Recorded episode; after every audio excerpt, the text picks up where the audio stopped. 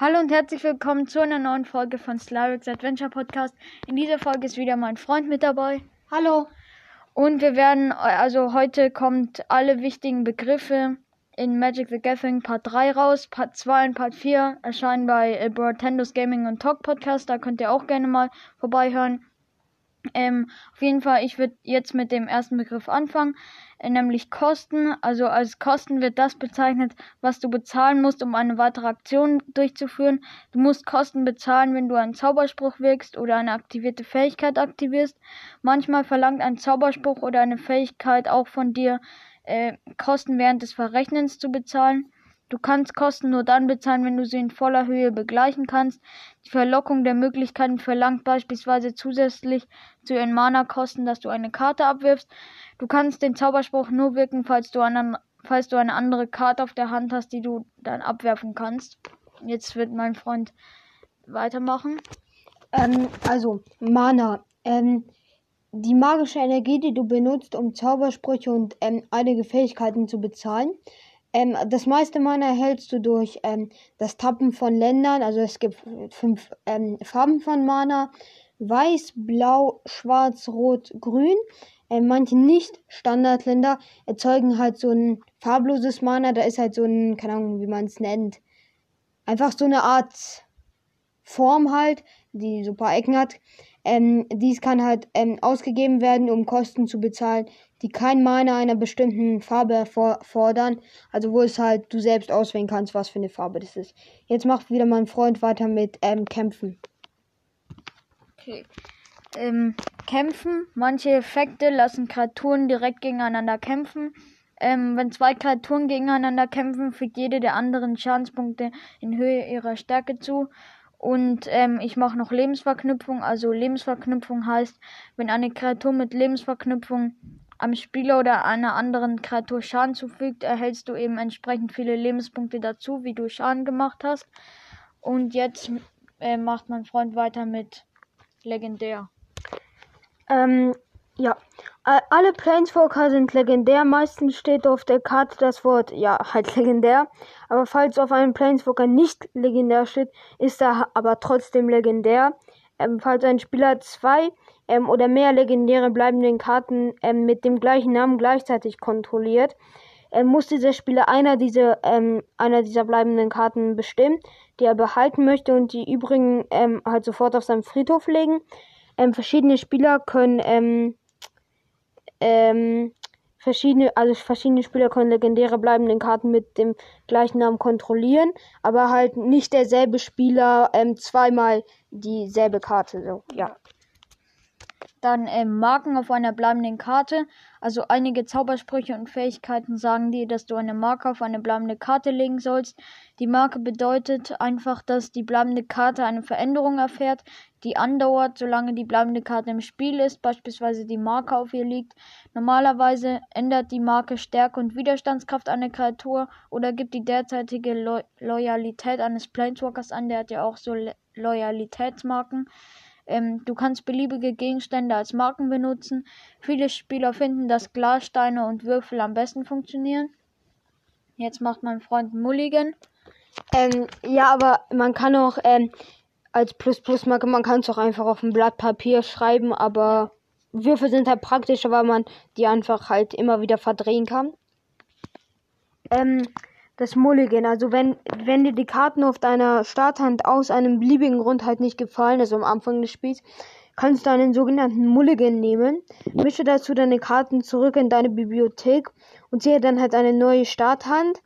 Ähm, falls dir diese neuen, ähm, neue Starthand zusagt, ähm, wählst du eine Karte und legst sie unter deine Bibliothek ähm, du kannst beliebig viele Mulligans nehmen, aber du musst pro Mulligan, den du nimmst, eine zusätzliche Karte unter deine Bibliothek legen.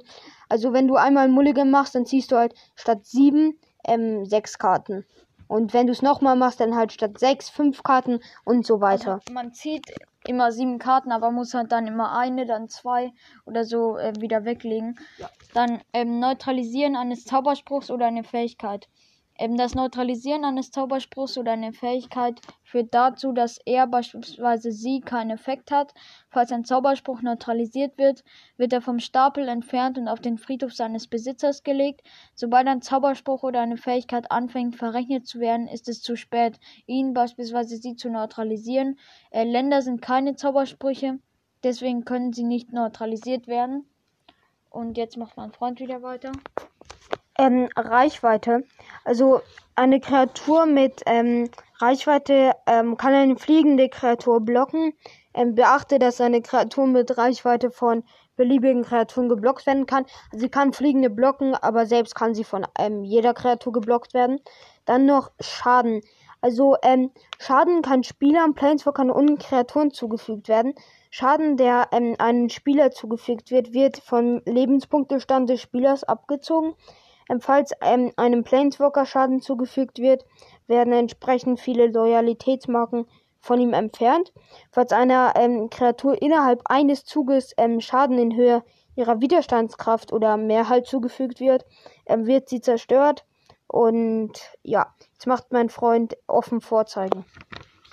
Okay. Offen vorzeigen heißt, ähm, eine oder mehrere Karten offen vor, ähm, vorzuzeigen bedeutet eben, dass sie für kurze Zeit allen Spielern zu äh, sie für kurze Zeit allen Spielern zu zeigen, also dass alle sie sehen können. Und ich mache jetzt noch Schutz. Also Schutz, ähm, eine Kreatur mit Schutz vor etwas, normalerweise vor einer Eigenschaft ähm, wie Farbe oder Kartentyp, kann von etwas, das diese Eigenschaft hat, nicht geblockt, als Ziel gewählt oder verzaubert werden, keinen Schaden davon zugefügt bekommen und nicht damit ausgerüstet werden. Jetzt macht mein Freund Opfern. Also, ähm, falls ein Zauberspruch oder eine Fähigkeit sagt, dass du eine bleibende Karte eines bestimmten Typs halt ähm, opfern sollst, bestimmst du einen deiner bleibenden Karten, ähm, also dieses Typs im Spiel und legst sie auf ähm, den Friedhof ihres Besitzers. Also normalerweise halt auf deinem Friedhof. Aber manche Zaubersprüche und Fähigkeiten ähm, erlauben dir die Kontrolle über Karten zu übernehmen, die dann halt dein Gegner besitzt. Also manchmal du, aber also eigentlich du, aber falls dein Gegner die Karte übernommen hat, dann muss er das machen. Ähm, ja, du kannst, ähm, du kannst ähm, nur bleibende Karten opfern, die du kontrollierst. Das Opfern einer bleibenden Karte ist etwas anderes, als sie zu ähm, zerstören. Du kannst eine bleibende Karte nur, ähm, nur dann opfern, wenn ähm, dich ein Zauberspruch oder eine Fähigkeit dazu auffordert oder als Teil von Kosten. Jetzt macht mein Freund Spieler ja.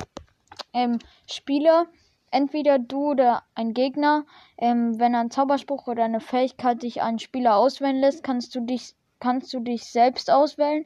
Du kannst dich nicht selbst auswählen, wenn der Zauberspruch beispielsweise die Fähigkeit einen Gegner, also einen Gegner erwähnt, weil du bist ja nicht selbst dein eigener Gegner.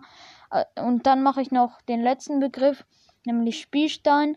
Einige Spontanzauberhexereien und Fähigkeiten können Artefakte und oder äh, und oder Kreaturen erzeugen. Diese Artefakte und Kreaturen werden durch Spielsteine dargestellt. Spielsteine sind bleibende Karten und werden von allen Regeln, Zaubersprüchen und Fähigkeiten betroffen, die bleibende, Kart äh, die bleibende Karten betreffen. Falls einer deiner Spielsteine das Spiel verlässt, wird er in die neue Zone bewegt, zum Beispiel auf deinen Friedhof oder deine Hand und verschwindet dann sofort aus der Partie. Und ich warte, mein Freund. Also, ähm, falls ihr noch äh, weitere Begriffe gibt es auch noch bei mir, also den Part 2. Ähm, ja, aber auch Part 2 bei halt Tennis Gaming und Talk Podcast. Und auch der vierte Part erscheint bei ähm, mir.